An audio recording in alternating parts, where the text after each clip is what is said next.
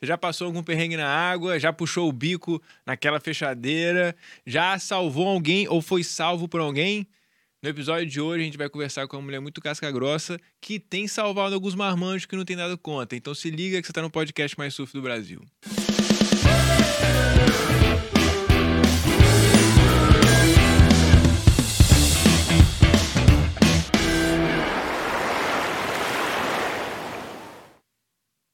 Muito bem. Como é que você tá? Tá bem? Tá, Tá tranquila? Hoje a gente, você, hoje a gente tá aqui num mais um episódio né, da quarta temporada. Eu me chamo Lucas e hoje eu tô sozinho aqui, não tenho um co-host junto comigo, mas, mas vai, vai continuar sendo um episódio incrível, porque hoje a gente tem ela que é capitão do Corpo de Bombeiros Militar do Espírito Santo. Você já vai entender a ideia do capitão aí. É, ela é graduanda, é, é, tem graduação, né, formada em Direito e mestrado em Gestão Pública, especialista em salvamento aquático, mergulho autônomo e guarda-vidas. Além disso tudo, é surfista, é instrutora, esposa do Heitor e mãe do Theo. Seja muito bem-vinda, Gabriela. Eu sei, só vou acrescentar. Mamãe do Matheus que tá vindo aí também. Mãe do Theo e do Matheus. Que legal. Matheus tá no forninho, tá quase chegando aí. E vai nascer junto com o Samuel. Hum, beleza. Vai É, nascer tá junto com o previsto aí para início de dezembro. Início de dezembro. O Samuel também vem aí para início de dezembro. Que legal. É, Bom, me conta um pouco sobre essa. Na verdade, a gente tem uma pergunta clássica aqui, né? Já estava até me esquecendo dela, que é a... a- o que o surf significa para você. Você que já é surfista, morou muito tempo ali em Setiba. O que, que o surf representa para você? Ah, eu acho que o surf res- representa um estilo de vida, um esporte maravilhoso. Sou suspeita para falar, é o meu favorito. É? Eu amo praticar diversos esportes, mas o surf ele tem seu lugar, né? Então eu acho que esse contato com a natureza é maravilhoso. Você acha que foi ele que te guiou assim um pouco para para essa área do de bombeiro e tal? Certamente, sem sombra de dúvidas. Eu sempre fui uma menina aquática, sempre gostei de estar na água.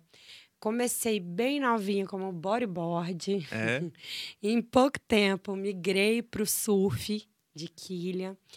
E Isso foi com quanto tempo? Você lembra? Assim, tem muito. uns 13 anos, mais ou menos. Três anos atrás ou você tinha 13 anos? Uns- eu tinha 13 anos. Nossa.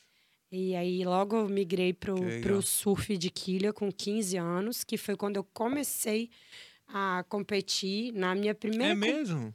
é na minha primeira competição, uma competição local assim lá no Lé. Eu ganhei. É. Aí dali pra frente foi. Foi que foi. Legal, eu não sabia disso não. E aí você competiu até mais velha, assim? Até os 18? Não, eu, 20? eu ainda tô com Ainda compete? eu, eu já tive vários momentos em que eu parei de competir, né? É. momentos em que eu tive que me dedicar, né, ao CFO, ao mestrado, enfim, a maternidade. Então, ti- tive vários momentos de pausa, mas nunca abandonei de vez. Sempre voltava. Assim que podia, eu voltava.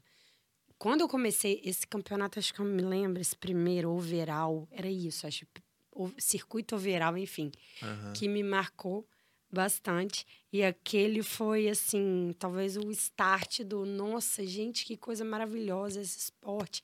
E ainda poder competir. Eu fiquei como atleta mesmo, assim, competindo brasileiro Uhum. até meus 19 anos. Foi quando eu parei as competições Legal. e comecei a estudar. Que meu pai falou, ó, filha, Aham. agora não dá. Não dá pra ficar. Porque eu tinha um patrocínio na época da, Ah, é? da cobra d'água e tal, Olha só, que só. era um patrocínio. É o que acontece com a maioria dos atletas, né?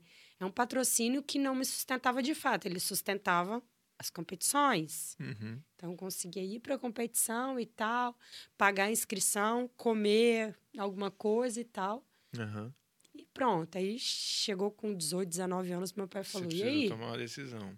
E aí, filha, vai ficar no surf até quando? Eu falei, é, realmente, vou ter que parar. E aí eu voltei pro cursinho. E aí, ó, É. E aí Bora. foi direto pro bombeiro, né? isso aí foram três anos. Você teve, você teve alguma inspiração? Três anos estudando? Três anos estudando e assim, estudando muito, Lucas. Tipo, bizarro, oito horas por dia, mais cursinho. Na época que eu fiz o CFO, era o curso mais concorrido da UFS, mais que medicina. Só, Olha. É. Ponto de corte altíssimo, enfim. Tinha discursiva de exatas, matemática e física. Tipo, nossa. Mas graças a Deus, essa de- dedicação. CF, CFO seria o quê? Qual é a sigla? CFO é Curso de Formação de Oficiais. Na Hum, época, é, inclusive é uma graduação. Eu tenho duas graduações. Uhum. Tem a graduação em Direito e tem a graduação CFO. do CFO, Entendi. que na época fazia vestibular como qualquer outro curso que você queria Aham, fazer, assim, na entendi. UFS. Fazia a primeira fase, fazia a segunda fase, passou, só parte de formação que não era na UFS. Aí a gente é, assim, enviado para outro estado, é assim até hoje. É, a- o estado faz parcerias com outros estados para formar os oficiais daqui e aí a gente retorna E aí, mas esse oficial é, ele vai ser depois é, separado, por exemplo, alguns vão para uma área, outros vão para outra, é todo mundo pro bombeiro mesmo. Quando Como a é? gente já faz o CFO, já, já é uma prova distinta da Polícia Militar. Tem o CFO Bombeiro e o CFO Entendi. Polícia. Naquela época, eu já tinha optado pelo CFO Bombeiro. Inclusive, o CFO da Polícia era Humanas e o do Bombeiro era Exatas. Eu não gostava de Exatas, eu Uai. preferia Humanas. Mas era da área de Exatas, eu fui para para a área de exatas. Aí, quando a gente se forma, a gente se forma para trabalhar no bombeiro. Legal. É, eu tenho curiosidade para saber em relação a, ao- é, essa, essa função né, do bombeiro, mas antes eu queria saber se teve alguma inspiração sua, assim, se teve alguma alguém da família, talvez, ou se você viu alguma inspiração no- nessa, nessa função, né? Que Então- eu, eu sei que. Desculpa te, te, de interromper, eu acho que eu sei que nos Estados Unidos é muito forte isso, né? O bombeiro, a, a figura do bombeiro. Aqui no Brasil, eu não sei se tem tanto essa né, essa influência na sociedade. Não sei também como é que você vê. Pelo menos a gente vê isso nos filmes, né? Não sei também Uhum. como é que é lá. Mas me parece essa diferença e eu não sei se teve, houve essa influência de alguém ou talvez de algum filme. Aí, Então, é aqui no foi? Brasil segue a tendência mundial de assim, a, o corpo de bombeiros é a instituição, a corporação mais benquista, mais aprovada pela sociedade. Legal. E essa inspiração, assim, de entrar na corporação, ela veio, vamos dizer, por um conjunto de fatores. O Uhum. primeiro deles é questão que eu sempre fui uma menina aquática, sempre gostei de aventura, sempre gostei de ajudar, de, sabe, de de estar junto. E aí, em um segundo momento, teve o start, que foi a questão é, de vivenciar Uhum. na prática um salvamento. Ah, é? É, vi uma pessoa se afogando e tive a inspiração de militares na minha família. Eu tenho meu irmão, que é do exército, e tenho meu tio, meu padrinho, que é bombeiro também, coronel do bombeiro. Ah, então foram assim, inspirações para mim e motivações que me fizeram tomar essa E hoje você decisão. inspira outras pessoas, né, também. Ah, eu fico muito feliz quando eu escuto isso. Assim, quando de alguma forma eu inspiro umas pessoas, fico muito feliz, muito honrada. É, assim, é, eu, vejo, eu vejo hoje como que eu tinha. é, se, eu, se eu voltasse atrás, né? Se eu tivesse de novo meus 16 anos, como que eu tomaria uma decisão é, em relação à minha carreira profissional totalmente diferente pelas as pessoas que eu pude conhecer ao longo da- da- desses últimos anos. É, e que às vezes a gente não tem essa consciência, né? Às vezes não tem essa chance. Ou se tem, é, não é levado tão a sério, né? Pelo menos os, adolescentes e tal. Mas eu vejo que a- com a mídia social, até levantando pessoas que realmente são, é, sei lá, eu acho que tem, abraçam a causa ali, acho que isso gera uma, um, um brilho, né? Gera um brilho maior do que só alguém que só está cumprindo uma tarefa, né? E atrai mais a atenção da, da, da garotada. Pra uma Nossa, coisa que... eu me sinto, tipo, muito privilegiada de estar muito realizada na profissão que eu estou. que Assim, legal. eu sou uma pessoa totalmente feliz, assim, motivada com a carreira que eu decidi seguir. E eu acho que isso é um privilégio, porque são poucas pessoas que realmente falam assim: nossa, eu É. sou 100% satisfeito com as decisões que eu tomei lá atrás, e graças a Deus eu faço parte dessa pequena Dessa parcela pequena. Da, da população que é muito satisfeita né, com, a carreira e com o rumo que a vida tomou. Sou muito, muito grata. Que legal. E o que que hoje o bombeiro, o bombeiro é um cara mais assim, o policial militar a gente vê direto, né? A gente imagina pelo menos. É o bombeiro, ele ah, nos, nos filmes americanos é o cara que salva o, o gatinho, né? nos filmes americanos acho que ele meio que se torceram um pouco da imagem do. Ou tem os caras que ficam correndo ali na areia, né? O que vão, ah, principalmente o guarda-vida, né? Na, eu acho que esse é um dos principais contatos que a gente, gente tem com o bombeiro. essa polêmica do gato não veio.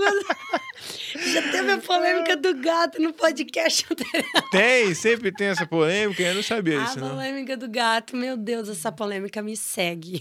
Tem, tem bombeiro. Aqui, é, isso deve ser só nos Estados Unidos, né? Que bombeiro sai pra salvar o gatinho. Gente, tem muita ocorrência. Sério? Ah, eu é, recentemente até viralizou uma situação que é, tinha um, um, papagaio e ficaram chamando o bombeiro para tirar que o papagaio estava preso. Aí outros falavam: "Não, ele só tá lá em cima". Ah, mas ele tá parado muito tempo, tá com problema, né? Gente, tem muita demanda de assim salvar, né, uhum. resgatar animais. Eu acho muito nobre, eu acho que todas as vidas importam, todas uhum. as vidas têm seu valor e tal. A questão é que muitas vezes a população por desconhecimento mesmo, acabam acionando o bombeiro de forma desnecessária, né? É, principalmente ocorrências envolvendo gatos, por exemplo, é uma coisa que acontece muito, né? Da pessoa ligar, olha, tem um gato em cima do telhado, eu preciso que o bombeiro venha aqui, senão o gato vai morrer e tal. Aí a gente tenta com jeitinho, né? Ó, oh, você já tentou oferecer uma comida pro gato, uhum. né? Bota uma sardinha embaixo. Tem cachorro embaixo? Tira o cachorro, né? Tira os animais que tiverem embaixo, bota uma comidinha, oferece, ele vai descer. Se ele subiu, é. ele desce. Mas isso é todo um jeitinho, porque é lógico que, que... entendo. E aí tem que ali na os militares que estão fazendo esse filtro tem que ter essa questão um jeito, aí né? de, de, de saber quando enviar um recurso ou não, né? Para não enviar desnecessariamente e às vezes acabar deixando de atender uhum. um, assim, uma ocorrência que de fato necessite da nossa presença. É, então assim, o maior, o maior propósito do, do bombeiro é. De onde vem o nome bombeiro? Você me é pegou. É, é porque vem de bomba, vem de é, bomba de água. Ó, oh, agora você me pegou. Vamos pesquisar tá aqui agora vou... no Google. Mas qual que você acredita ser a, a bombeiro origem? Qual que você acredita ser, assim, talvez o principal propósito hoje dessa corporação? Ah, assim, o lema do bombeiro é, vidas alheias, riquezas a salvar, né? Salvar principalmente. Ah, é salvar a vida, então, né? É, salvar a vida. Ah. Lógico que a gente quer também salvar os recursos, né? Dentro do possível, salvar os bens dessas vítimas, mas primordialmente salvar a vida. É, acima é. de tudo aí tá. Isso, a sempre a vida, depois, lógico, o patrimônio dessas pessoas, que é muito importante, óbvio, né? Mas primeiro a vida, depois o patrimônio e, né? o que puder, é, de certa forma, fazer para resguardar, né? Legal. Não só a vida, o patrimônio, a natureza também, né? De certa forma, a gente sempre está fazendo combates a uhum. incêndios uhum. florestais, né? Situações aí que direto e indiretamente acabam afetando as vidas ao redor aí da, dessas, dessas localidades. Entendi. Tá. É, faz sentido. Legal. É, tem, a gente estava conversando até aqui antes de, de iniciar sobre essa ideia de de muitos surfistas serem. Inclusive tem um curso salva, é, surf salva, né? Ah, um, é um curso, não, é um treinamento, é um. como se fosse um, uma espécie de workshop, um. Na, que vocês fazem na praia, né? É um projeto, é o é um projeto, projeto Surf Salva, que é um projeto da Sociedade Brasileira de Salvamento Aquático. Olha que a gente trouxe aqui para o Espírito Santo. E desde que a gente iniciou né, uhum. esse projeto aqui, ele só tem crescido e eu acho extremamente importante e positivo que os surfistas saibam como agir, saibam o que fazer. Que legal. É, eu ia até te perguntar assim sobre o treinamento para preparar um bombeiro, né? É, como que é? Na verdade, essa, essa é a minha curiosidade, porque aí depois a gente iria para esse preparo para o surfista, de como que ele pode se preparar Até porque a gente muitas das vezes está com uma, um equipamento que pode ajudar. Sim, E, e também a gente tem um conhecimento maior sobre, sobre o mar e tal. Pelo menos está mais em contato, deveria ter, né? É isso aí. Então, para você se tornar um bombeiro, né, para para você de fato, né, ter capacidade para você salvar a vida de alguém, Uhum. você tem que ter um preparo técnico, físico e psicológico, tá? Psicológico. Tanto que quando a gente entra na corporação, nós somos submetidos É? a testes psicológicos, né, psicotécnicos, que eles chamam tecnicamente, extremamente rígidos, justamente porque assim, você acaba Tipo, passar uma noite na montanha, gelado, sem roupa. Assim, ah, sem eu roupa considero, por exemplo, ter frio. que pegar uma vítima decapitada, sem cabeça, bem mais pesado do que Ah, entendi. pegar uma vítima carbonizada. Por exemplo, eu já. eu Caraca, já... é verdade, né? É, não, eu já peguei. Quando, quando acontece um acidente grave, quem vem é o bombeiro, né? Não é Exatamente. Eu já peguei necessariamente uma. a... Entendi, tá. Agora eu tô começando a ver melhor o bombeiro aí em É. ação. As pessoas têm a falsa ideia que bombeiro só apaga fogo, gente. Nosso Sério, Só o nosso apaga fogo. serviço é muito além de apagar legal, fogo. legal. É atendimento pré-hospitalar, né? Muita ocorrência de acidente veicular. né? Uhum. Nós temos a situação de produtos perigosos, desabamentos, inundações, enxurradas, salvamento em altura, suicida, salvamento aquático. é, Caramba. Enfim, é uma infinidade de outras coisas. Não, você, você, por exemplo, você faz rapel, né, pra salvar uma, uma, uma pessoa, né? Salvamento em altura. Ou você se joga de um, de um, de um- como é que fala, de um, De um andar para poder acessar ou de um andar, mas de um helicóptero às vezes, né, naquela cordinha. É, Pô, aventura incrível, né, que eu acho que a gente, a gente pagaria pra fazer, vocês estão fazendo ali pra, com um serviço um pouco até mais nobre, né? Realmente. É legal. uma infinidade de serviços. As pessoas têm muito essa ideia que bombeiro apaga fogo, mas, gente, é uma infinidade muito maior do que isso. Que legal. É, e aí há esse preparo psicológico justamente para preparar a pessoa se ela for se deparar com alguém legal, assim. Aí é, é muito E nesse eu sentido de, de sobrevivencialismo, assim mesmo, de E eu falo que esse você tem que preparo. aguentar a pressão. É, exatamente. Você tem que saber lidar com situações de extrema pressão, onde você tem que tomar decisões rápidas. E se essa decisão não for tomada rápida e de forma acertada, isso pode definir entre a vida e a morte de uma pessoa. Então, você está lidando com vidas, você não está lidando só com coisas materiais que podem ser compradas. São vidas que, se forem perdidas, não tem como recuperar. Então, assim, é, eu falo que esse preparo tem que ser forte mesmo. E é um preparo contínuo, não é uma coisa que você vai preparar e pronto. Você tem que sempre estar, assim como qualquer profissional. Tem que estar sempre- se exigindo, né? Exatamente, sempre se atualizando, sempre estudando. E eu conto pra você, eu quando logo que me formei, vim pra cá como aspirante, fui para um acidente na BR 101 à noite, né, de madrugada. Uhum. Chegamos lá sem iluminação praticamente nenhuma. Nosso recurso, né, foi o primeiro a chegar lá no local, minha viatura. Eu cheguei no local, Hum, juro pra você, Lucas, eu desci da viatura, hum, dei três passos hum. e me deparei com uma cabeça no chão. Putz. Eu olhei e falei: gente, será que é isso mesmo? Foi a primeira vez aspirante, novinha, recém-formada. E aí você dá mais três Caraca. passos, olhei no carro, o corpo da vítima, meu Deus. Aí você fala: o que, que eu vou fazer agora? Para, respira. Qual que é o protocolo? O protocolo é esse: vamos fazer, vamos agir.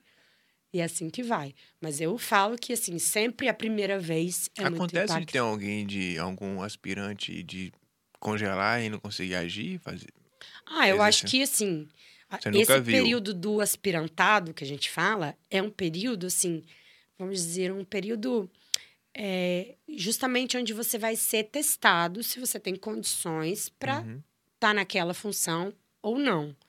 Nós já tivemos várias situações de baixa durante o curso, Depois de formado também, acontece. Acontece e eu acho que tem que acontecer mesmo. Se a pessoa não tem condições, várias pessoas que elas mesmas, assim, falam, ó, não tem né? condição, não quero, não quero isso para minha vida, é muito pesado. Eu falo, primeiro carbonizado a gente nunca esquece, né? Enfim, são coisas chocantes. O primeiro afogado a gente nunca esquece. E, e assim, com o tempo, não é que a gente se acostuma, porque isso nunca vai ser banal, uma vida nunca vai ser banal. Mas a gente começa a trabalhar a nossa mente para agir diante daquela situação de pressão, Uhum. né? E com o tempo a gente vai aprimorando É, isso. para que isso não te paralise também, né? Assim, para não não que isso se torne banal, né? Mas mas também é, diante de um é, inclusive minha esposa estava conversando isso comigo esses dias, né? Principalmente sobre bebida, ela falou que tinha um um influenciador digital, né, comentando que ele quando ele percebeu que a bebida o impedia de proteger a família dele, ele parou de beber, principalmente fora, né, de casa. É, ou seja, se você, diante de um, sei lá, alguém quer agredir a sua, sua, a sua vida ou a vida de alguém que você ama e tal, e você naquele, naquele negócio não sabe o que fazer, você fica. é, você fica muito submisso, né? Ou, ou não sei como é que é a palavra, né? Indefeso. Ou, diante de uma onda grande na sua frente, você congela e não, ah, não sabe o que fazer, né?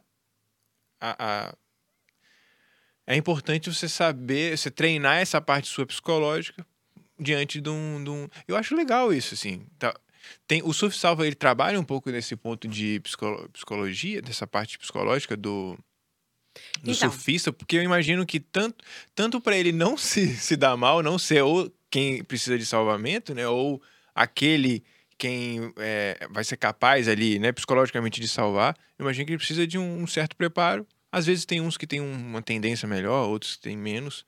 Como é que você acha nesse sentido? Então, o projeto Surf Salva, ele só tem quatro horas, em média quatro horas de duração. É um período muito curto. É, e, assim, a gente não foca nesse, nessa parte psicológica por conta do tempo reduzido e por conta da orientação primordial de não ter contato físico com o afogado, né? A gente sempre mostra uma forma que você pode salvar sem colocar sua vida em risco, tá? Hum, Essa é, tá. assim, vamos dizer que é o lema principal do, do projeto Surf Salva. É você saber salvar, Uhum. aprender a salvar sem colocar a sua vida em risco. Esse é o lema. Então, assim, lá a gente passa toda a parte técnica de suporte básico de vida para afogado, ou seja, vi uma pessoa se afogando, o que eu devo fazer? Ah, retirei essa vítima da água. Como eu devo agir? Como eu devo agir? Dando aquele suporte básico de vida para ela, né? Que é o atendimento pré-hospitalar, que é aquele atendimento imediato. Uhum. Para o afogamento, é essencial isso. Né? Muitas vítimas, às vezes, de, por exemplo, um acidente veicular, a vítima consegue ficar esperando e tal, né? O atendimento chegar no afogamento, tem que agir muito rápido. O Porque afogamento. o oxigênio ali, né? O tempo. Exatamente. Entendi. O, o afogamento, ele é rápido e silencioso. Se você não tirar essa vítima da água ali em 10, 15 minutos, ela vai morrer. Tem, Tem vítimas que menos. É, tem É. 5, 3 Isso depende de pessoa para pessoa, né? Porque o nosso organismo ali, talvez, eu imagino que em um, dois minutos que você tá ali debaixo d'água já desligou.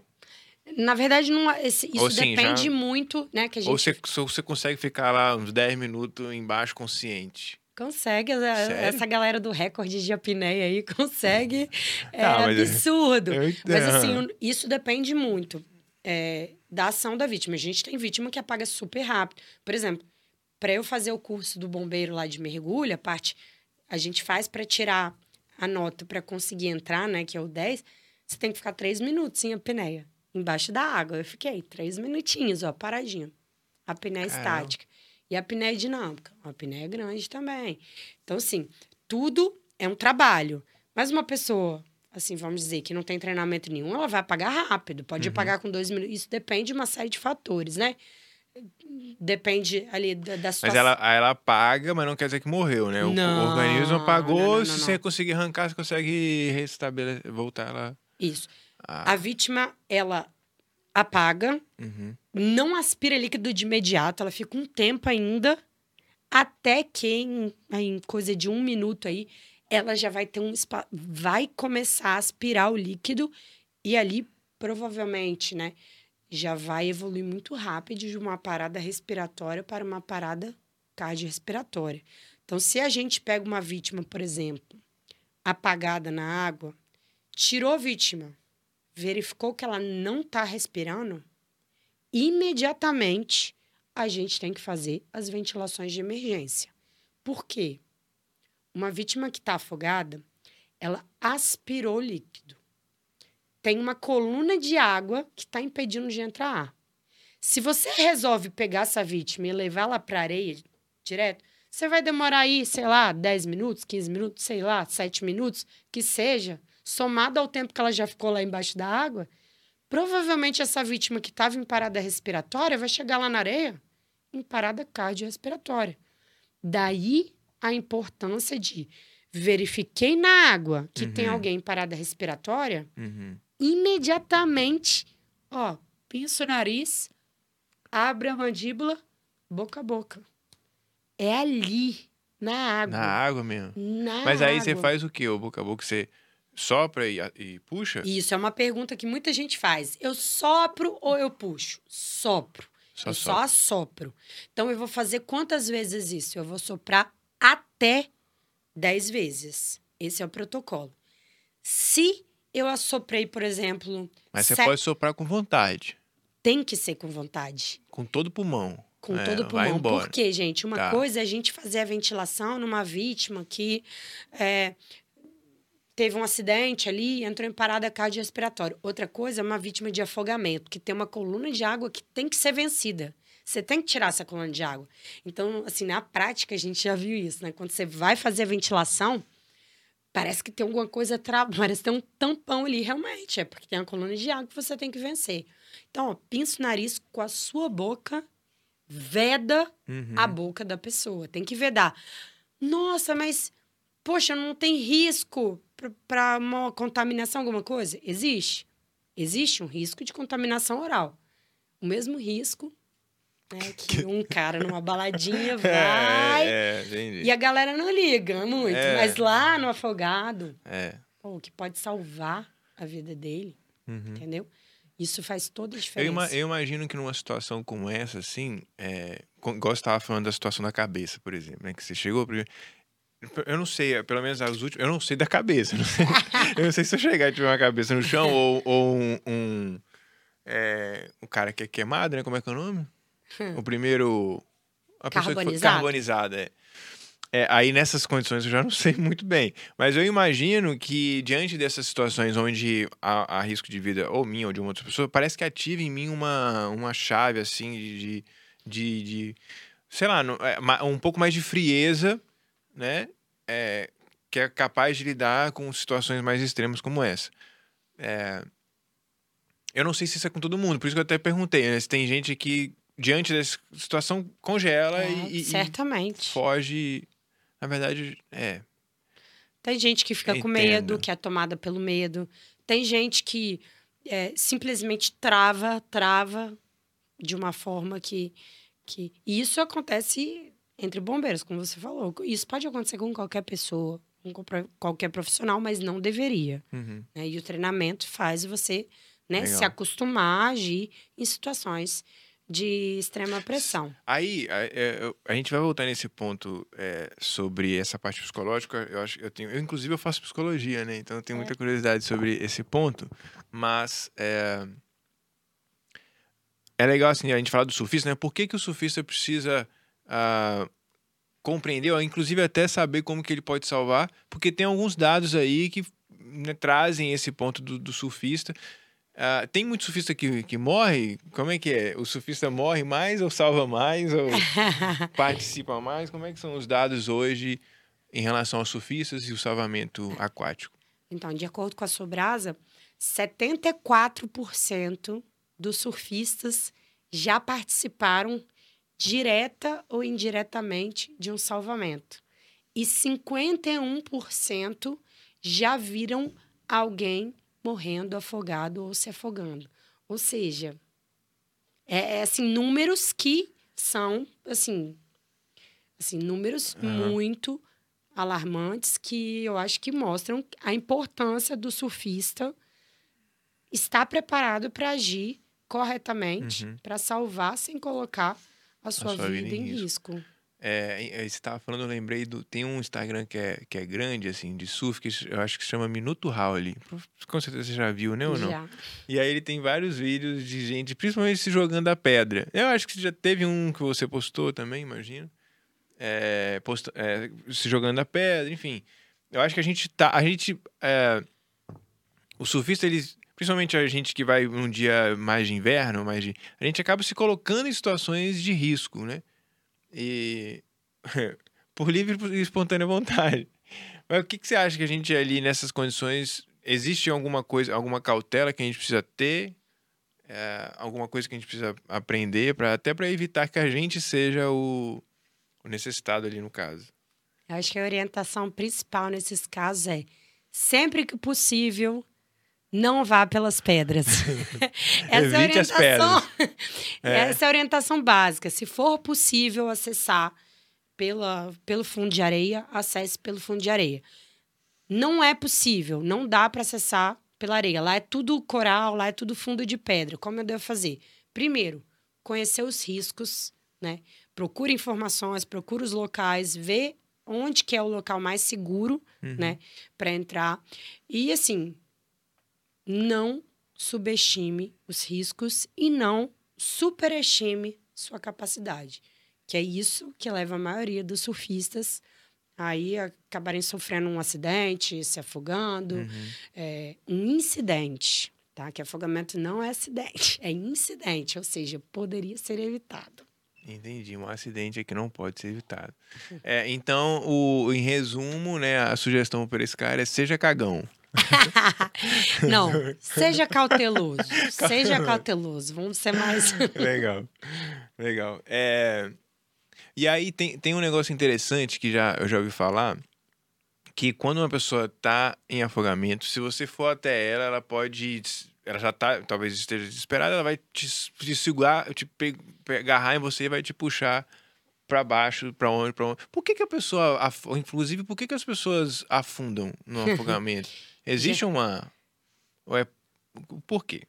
Fica Ó, aí a pergunta. Isso depende de uma série de fatores. Depende do local onde ela está se afogando, né? Se é água de mar, se é água doce, né? Uhum. Depende da densidade, depende da questão da flutuabilidade da própria pessoa, depende da quantidade de ar no pulmão que ela tem, se ela já expirou tudo. Aham. Porque a gente mesmo, assim, você pode fazer um teste na piscina, né? Quando você É. puxa todo o ar e tenta ficar relaxadão, é mais fácil boiar. Agora, se você expira todo o ar, naturalmente o seu corpo vai ficando mais submerso. Então, é uma série de fatores essa questão de afundar, Uhum. tá? Então, depende da densidade do lugar. Na água do mar, mais fácil boiar. Agora, na água doce, é mais fácil afundar. Então, é uma série de fatores. Legal. E aí, por que. E, e- então, a, a ideia do, da pessoa desesperada. né? Tem, igual minha avó fala que mar não tem cabelo, né? Alguma coisa nesse sentido. Porque justamente.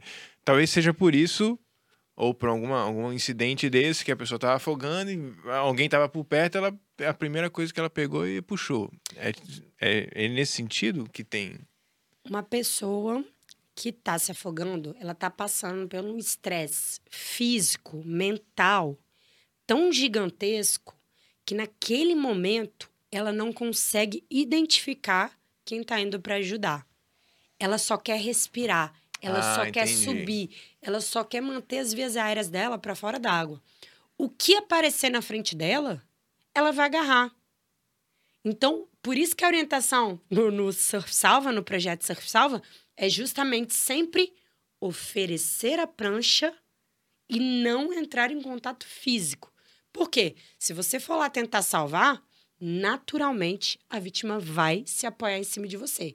E por que, que ela vai se apoiar? Não é porque ela não quer sua ajuda, não é porque ela, Ela é acha que você vai aguentar, não. É simplesmente porque ela quer respirar. Ela estava ali É sozinha. uma ela questão não- de sobrevivência dela ali. né?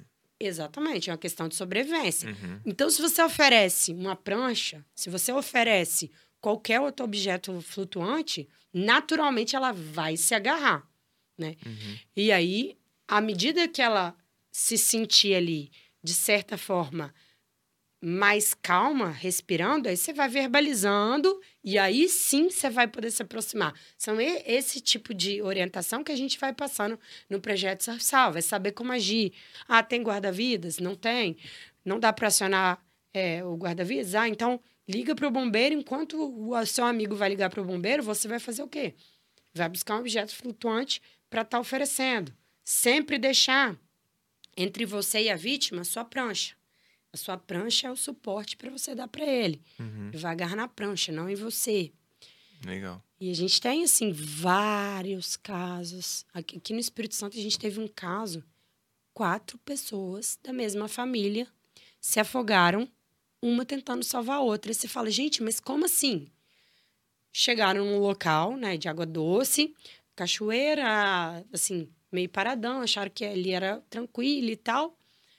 Só que tem buraco, tem pedra, enfim.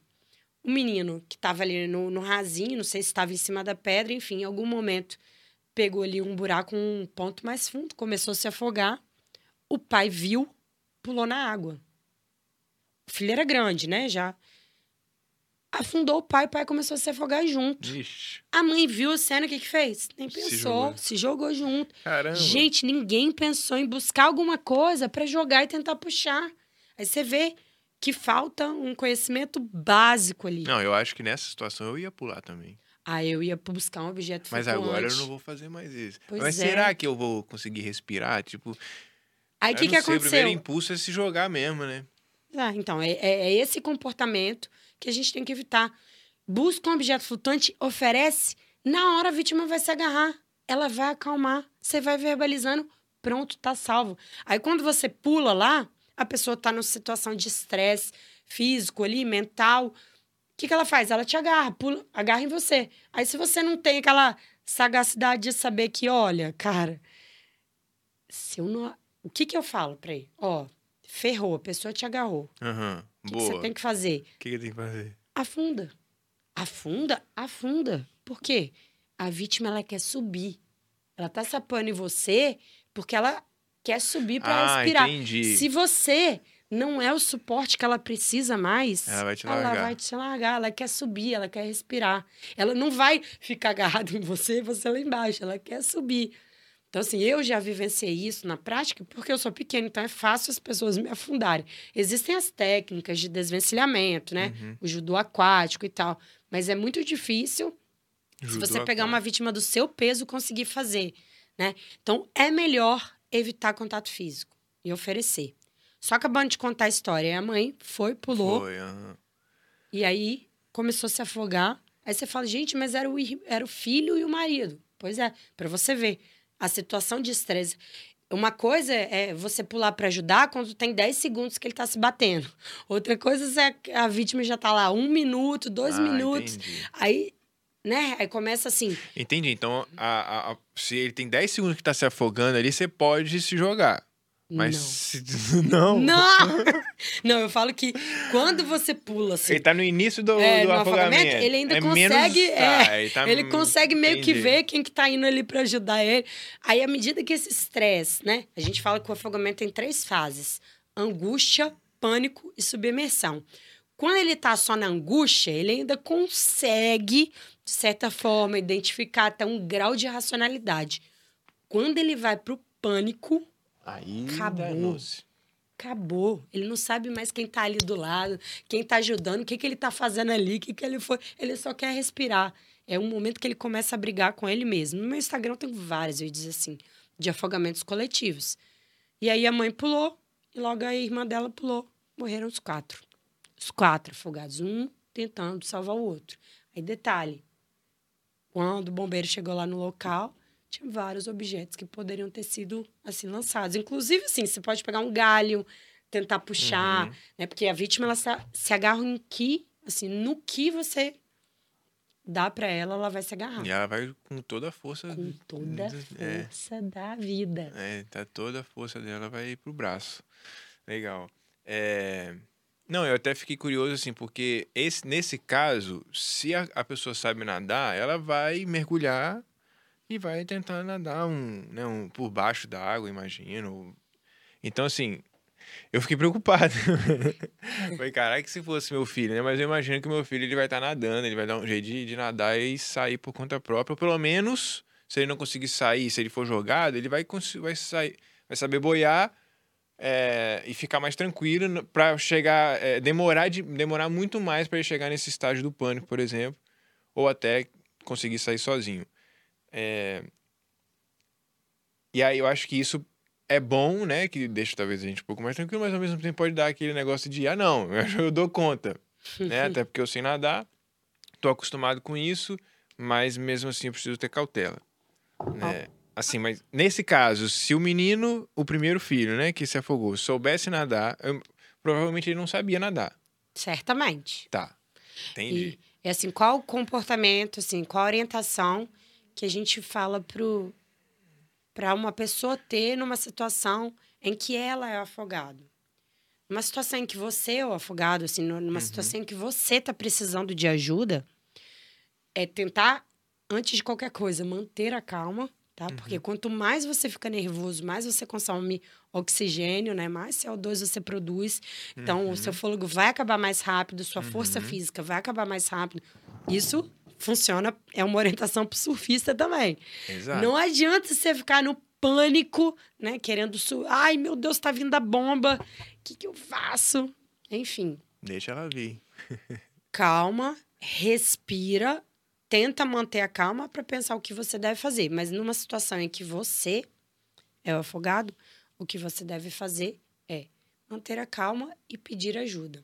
Esse é o sinal internacional de pedir ajuda. Né?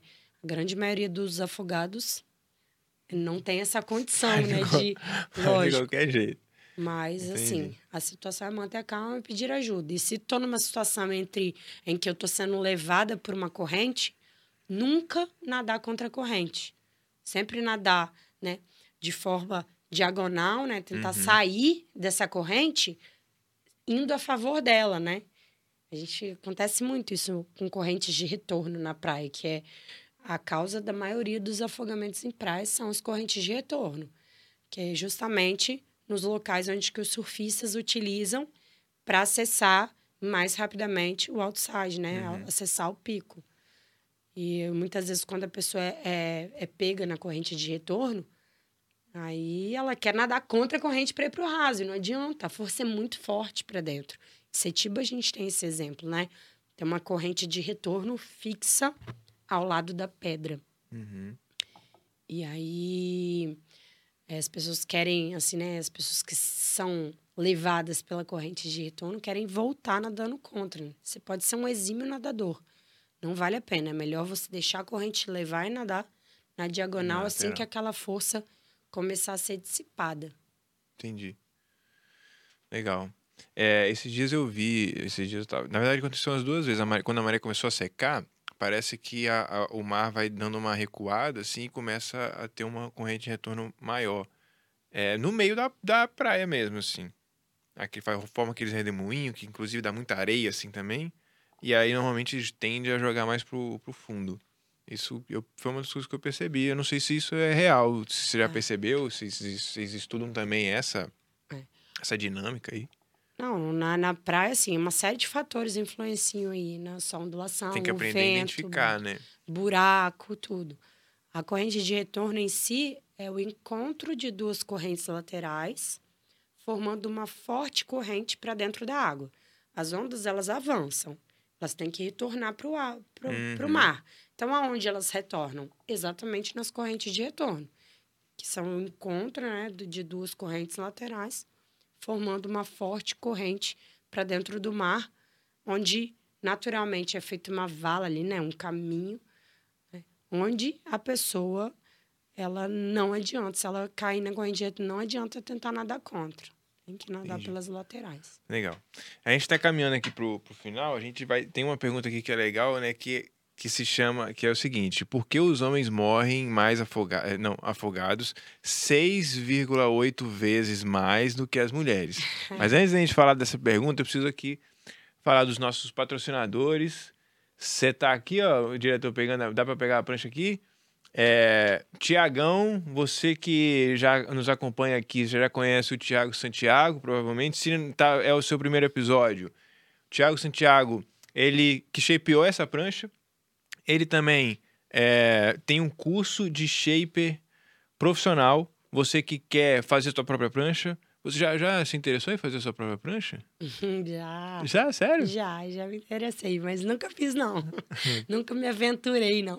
é, você surfista que quer fazer sua própria prancha, ou você que é, que é shaper já e que quer aprimorar, quer utilizar as, as ferramentas, né, os softwares, as máquinas mais atualizadas para melhorar, aperfeiçoar, otimizar o seu trabalho, fazer mais pranchas para você poder focar no que realmente importa muitas das vezes, que é vender, é estar em contato com surfistas, aprimorando a sua prancha.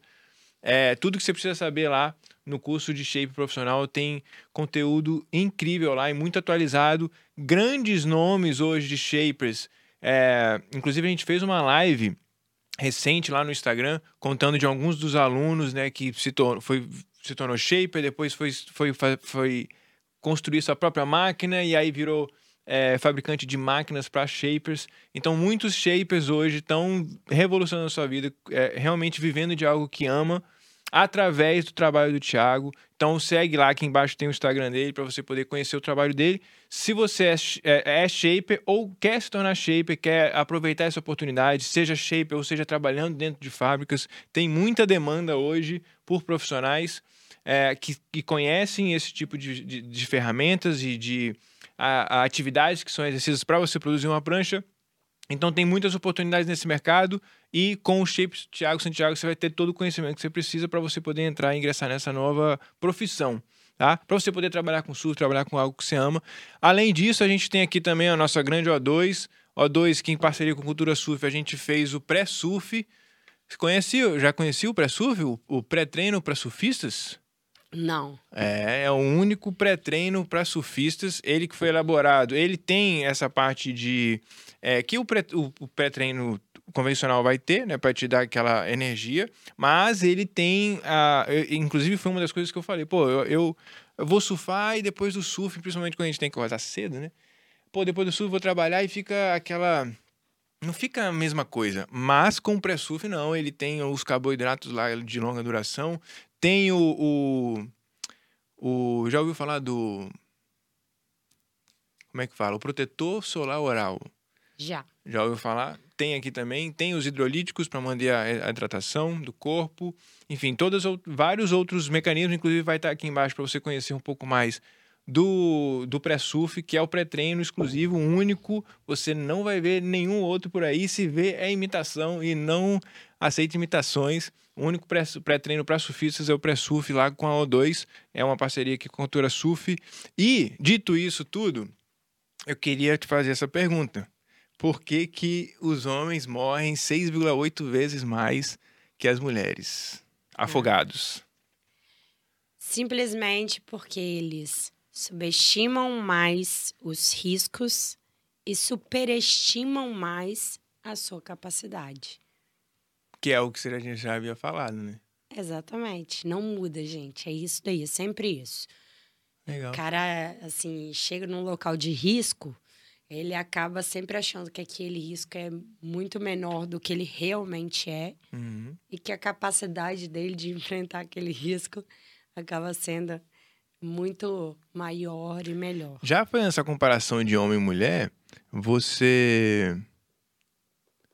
É, você hoje trabalha como capitão.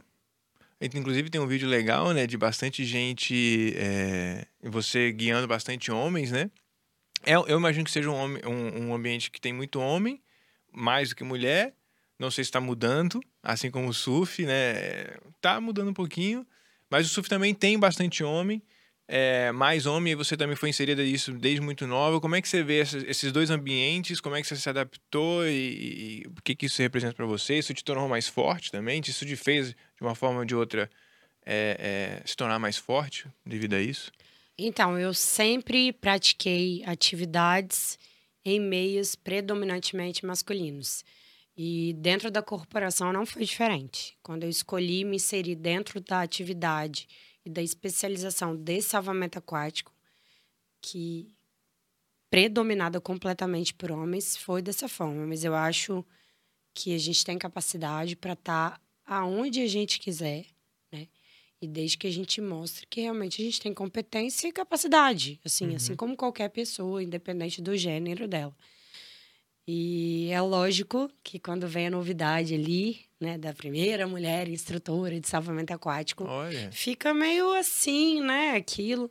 Mas eu acho que com o tempinho eu fui mostrando que eu tenho um espaço, que eu sou capaz de estar tá ali. Que legal.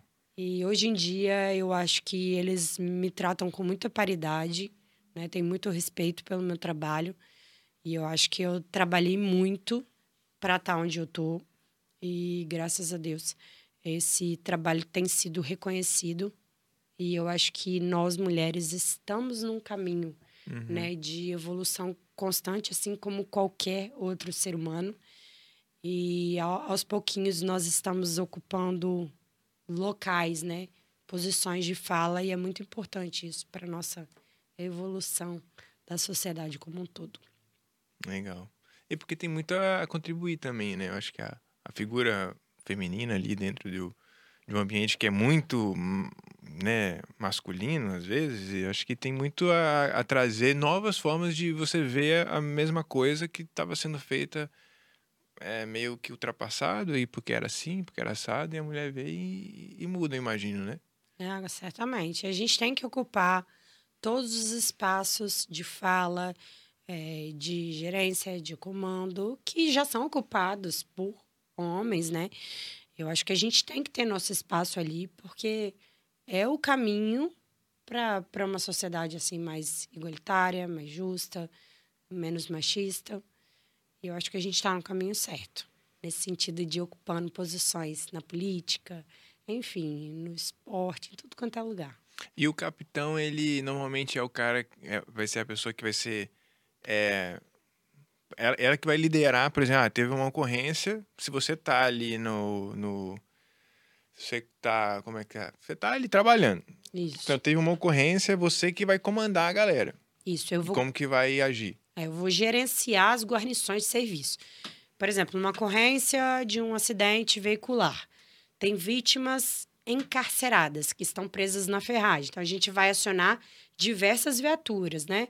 Então, vai a, a é, o ABTS para poder desencarcerar, vai o, o resgate, que é a ambulância, para poder fazer esse suporte, esse transporte da vítima até o hospital, uhum. dando o atendimento pré-hospitalar a ela. Aí tem a viatura do, do chefe de operações. Pode ser que, é, se tem um incêndio nesse carro, né, tem que ter um suporte de água e tem que ter uma outra viatura com esse suporte. Enfim, o que, que o capitão que estiver numa ocorrência dessa natureza aí vai fazer? Ele vai gerenciar as viaturas no sentido de coordenar as funções, o que, que cada um deve fazer ali, qual é o ponto que a gente deve acessar do carro, qual a vítima que a gente vai resgatar primeiro, coisas desse tipo. É uma função de decisão. Legal. E de responsabilidade, né? Certamente. Cara. Responsabilidade e muita pressão.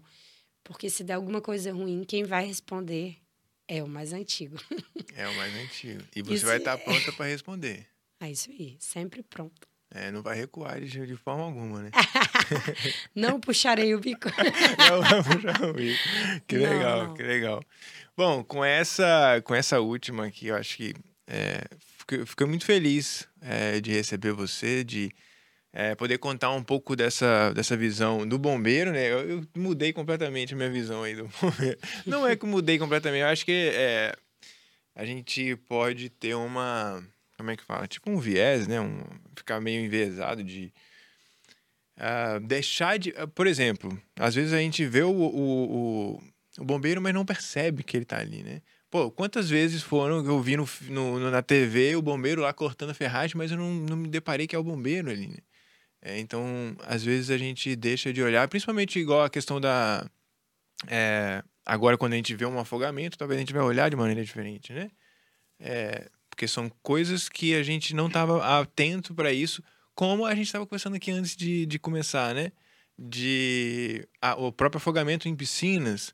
se uma se aquela irmã que você estava contando, né, uma irmã que levou o menino, um irmão mais novo, tivesse assistido seus vídeos, uh, uh, ela talvez estaria mais atenta, alerta, sabendo dos riscos, entendendo, é, tendo uma percepção diferente daquele ambiente, né, daquela criança que ela pode se afogar, ela precisa de determinados tipos de, de uh, conhecimentos mesmo, né, de práticas ali, de cautelas, né? E aí, já entrando nesse assunto, né, até pra gente finalizar, que você comentou sobre o Instagram, né, os, os vídeos que você fala, e eu até comentei com você que eu parei de te seguir justamente porque... Parou de me seguir, é gente. É porque o Instagram, ele, ele tem uma, um negócio lá que ele, ele só vai mostrar aqueles vídeos que mais tem visualização, né? E aí, os que mais tem, normalmente, são os mais trágicos. E aí, sempre veio uma sequência de umas criancinhas boiando é, mas eu acho que é um papel importante, como a gente estava falando da reportagem, né? O, o, Notícia Agora, sei lá, essas reportagens de. É, como é que fala? Balanço geral? Enfim, esses, sei, sei. esses reportagens aí, eles vão trazer isso, mas não vão informar como que, pelo menos na maioria das vezes, não vão informar como que você pode agir diante daquilo. Então, no seu caso, tem os dois. É, exatamente. Né? Eu, eu já começo falando que, assim, muitos afogamentos são abafados pelas próprias ah, famílias ah, diante do julgamento, da repercussão. Então, muitos afogamentos sequer chegam são... ao conhecimento do público, né? E por que que eu faço esse trabalho no meu Instagram de fazer divulgação de vídeos reais, tá? Uhum. Por quê? Porque quatro crianças morrem Legal. afogadas diariamente no Brasil. Gente, quatro pessoas morreram, quatro crianças morreram afogadas hoje. 16 brasileiros morrem afogados diariamente. Ou seja, hoje, 16 pessoas morreram afogadas, quatro delas sendo crianças. Quantas matérias, quantas reportagens nós vimos a respeito disso hoje? Nenhuma nenhuma, ou se apareceu talvez uma ou duas. E por que que isso acontece, gente? Isso acontece por uma série de fatores, né? Como eu já disse, as próprias famílias Social, abafam e tal. E enquanto a gente não mostrar o problema, não tiver conhecimento do problema, esses números continuarão acontecendo. Uhum. E o que, que eu faço? Eu mostro a realidade justamente para alertar. E recebo diversas mensagens de mamães falando para mim: Nossa, você mudou o meu comportamento diante Legal. desses vídeos. Hoje eu vou para uma praia de uma forma diferente. Então, hoje, é, eu não dou mais uma boia inflável para o meu filho, porque eu sei que ela pode provocar Matar. o afogamento. Né? Porque ela vira muito fácil, porque ela perfura, porque a criança tira do braço, porque ela passa uma falsa sensação de segurança. Enfim, e eu acho que é esse o trabalho, é esse o objetivo. Propósito. É alertar para que novas famílias não passem por aquela situação. Eu não fico feliz, não, Lucas, de, de, de postar Divulgar, aquilo, né? não. Fico super triste, fico apreensiva, da mesma forma que todo mundo fica quando vê aqueles vídeos. Mas eu acho que a partir de mostrar a realidade, de mostrar o problema, é uhum. é que a gente vai conseguir mudar. Que é igual, é igual o surfista, né? Você só vai. É, a, essa parte psicológica, né? Você só vai aprender a lidar com o, o caldo, com o, o, desconhecido ali do mar, quando você tiver em contato com isso. Você vê os riscos, você vê que é perigoso, né? Você não vê só o cara surfando, pegando, mandando manobra e tal, e não vê o, todo o desafio que é de chegar até ali. Chegar até onde o cara tem que estar para pegar onda e tal. É legal. Muito bom. Então, e aí, galera? Comenta aí que, qual, qual, qual mudança que aconteceu na sua visão uh, diante desse monte de conteúdo aqui. Inclusive, segue ela lá para você poder ver alguns vídeos é, interessantes que é, eu acho que faz muito sentido. Eu, inclusive, agora que tenho filho, vou, vou acompanhar, vou voltar a acompanhar. Tenho filho, não. Vai voltar a seguir, Tá para nascer, tá para nascer em dezembro, para eu saber como que eu vou conduzir, né? Nessas situações, o que fazer, o que não fazer, para ter mais cautela e aí eu ficar mais seguro, né? E poder ficar mais tranquilo. É, mas tendo cautela, sabendo que as, é, tô, tô, tô sendo previ, tô prevenindo o pior que pode vir acontecer. E, e, legal, muito bom. Obrigado, viu, pela sua participação, obrigado por existir, por, por fazer esse trabalho, por fazer esse movimento, ser a primeira ali, né, instrutora, e tá aí até hoje, capitão. É... Ah, inclusive tem a parte do capitão e capitã, né?